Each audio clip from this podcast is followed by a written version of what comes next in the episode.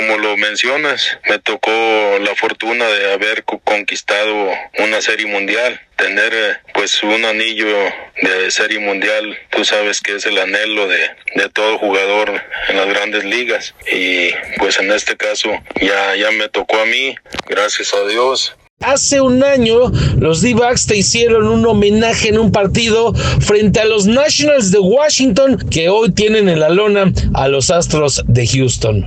El año pasado sí me tocó eh, junto con otros tres grandes como lo fue Randy Johnson, eh, Luis González y Mark Grace un reconocimiento y lanzar la primera bola precisamente en un juego contra Washington. Pues son de las de las cosas que se quedan para siempre. Conseguiste 68 triunfos en grandes ligas, enfrentaste en 10 ocasiones a mexicanos en la lomita de las responsabilidades. Cuéntanos a tu opinión qué es lo que tendrían que hacer Roberto Osuna y Urquidi, pues para tratar de darle vuelta a este tema en la actual Serie Mundial los compatriotas. Eh, yo creo que primero, pues como vienen del bullpen, yo creo que todo depende de, de, los inicialistas y seguramente pues ellos tratarán de poner su granito de, de arena a la hora que les, que les toque. Esperemos que las cosas cambien para Houston y, y que se vea pues una serie mundial entretenida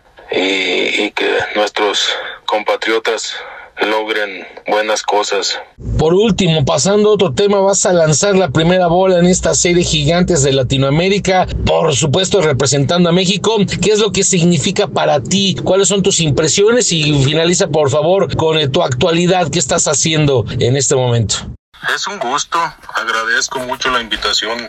Para mí es un honor formar parte este fin de semana donde el Nido Verde se viste de, de, gala para ser anfitrión de estos importantes juegos de preparación para nuestra selección mexicana. Aplaudo mucho la labor de pues, la Liga Mexicana de Béisbol, la Federación Mexicana de Béisbol y a la oficina de ProBase y por supuesto a la directiva del Pericos de Puebla y por otorgarle a su afición poblana la oportunidad de disfrutar un juego de talla de México contra Venezuela. Además también me gusta el staff de cuerpo técnico que, que han formado, encabezado por Juan Castro. Tiene todas esas capacidades para llevar a nuestra selección para Tokio 2020 con el favor de Dios. Esperemos que así sea. Para toda esa gente bonita de la UNA, Salvador García Soto y Oscar Mota reciban saludos de su amigo Armando Reynoso.